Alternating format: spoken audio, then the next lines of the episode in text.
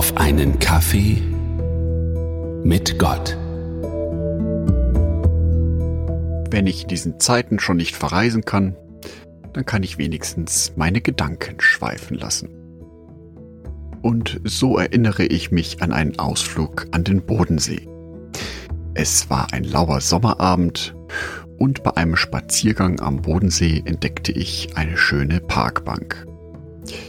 Ich setzte mich auf diese Parkbank und genoss den Blick auf das Wasser und die frische Luft.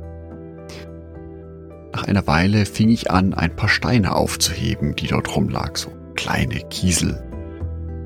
Und so einfach aus Spaß an der Freude warf ich diese Kiesel in den Bodensee.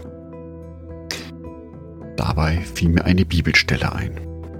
In Micha Kapitel 7, Vers 19.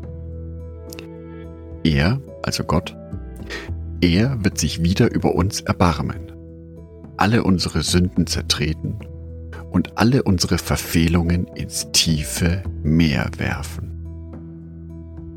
Vor Gott möchte ich und ich denke jeder Christ am liebsten rein und weiß stehen, mich jeden Tag richtig verhalten und als strahlender Sieger ins Himmelreich einziehen und dort vom lieben Gott auf die Schulter geklopft werden für meinen redlichen Lebenswandel. Nur die Realität ist eine andere. Alle Menschen sind Sünder. Wir können gar nicht anders. Im Römerbrief Kapitel 3, die Verse 9 bis 20 sind von Paulus sehr eindeutig geschrieben. Ich lese mal Vers 9 und 10. Also haben wir Juden denn nun den anderen Menschen gegenüber einen Vorteil? Nein, überhaupt keinen. Wir haben ja bereits gezeigt, dass alle Menschen, ob sie Juden sind oder nicht, unter der Herrschaft der Sünde stehen. In der Schrift heißt es, keiner ist gerecht, nicht ein einziger. Und Vers 20. Denn niemand wird in Gottes Augen gerecht gesprochen, indem er versucht, das Gesetz zu halten. Im Gegenteil. Je besser wir Gottes Gesetz kennen, desto deutlicher erkennen wir, dass wir schuldig sind. Uff, das sind ganz schön harte Worte. Paulus beschreibt in den Versen dazwischen auch, warum wir zu Sündern werden. Keiner fragt nach Gott, wir haben uns von Gott abgewandt. Wir reden böse Dinge, sind schnell zum Zorn oder reden schlecht über andere Menschen. Richtig, das machen wir nicht andauernd, nicht 24 Stunden rund um die Uhr.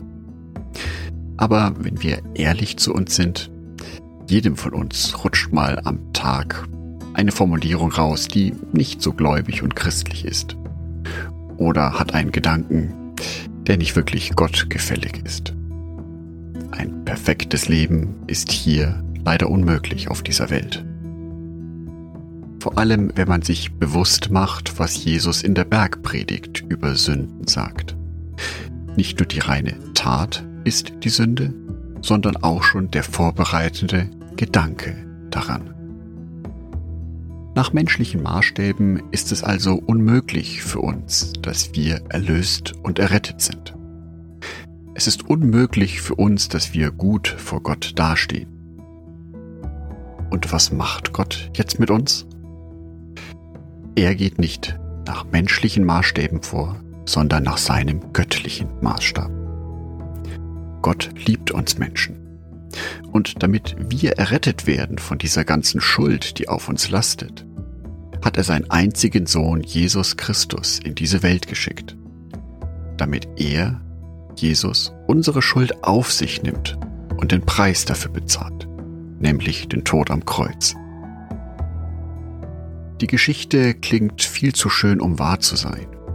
Vor allem, wenn ich mir bewusst mache, was menschliche Konflikte für Langzeitfolgen haben können. Aber nicht so bei Gott. Wie im Buch Micha geschrieben, nimmt Gott unsere gesamte Schuld und Sünde, wirft sie ins Meer und sie wird nie wieder auftauchen. Genauso wenig wie die Steine, die ich in den Bodensee geworfen habe. Die werden auch nicht mehr auftauchen.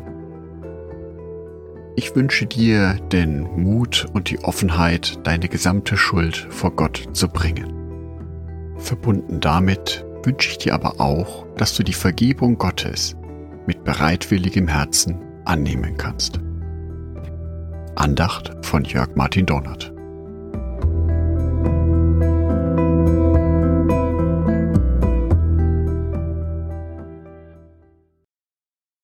Ein herzliches Dankeschön an alle meine Patreons, die es mir ermöglichen, weiterhin den Podcast auf einen Kaffee mit Gott zu produzieren.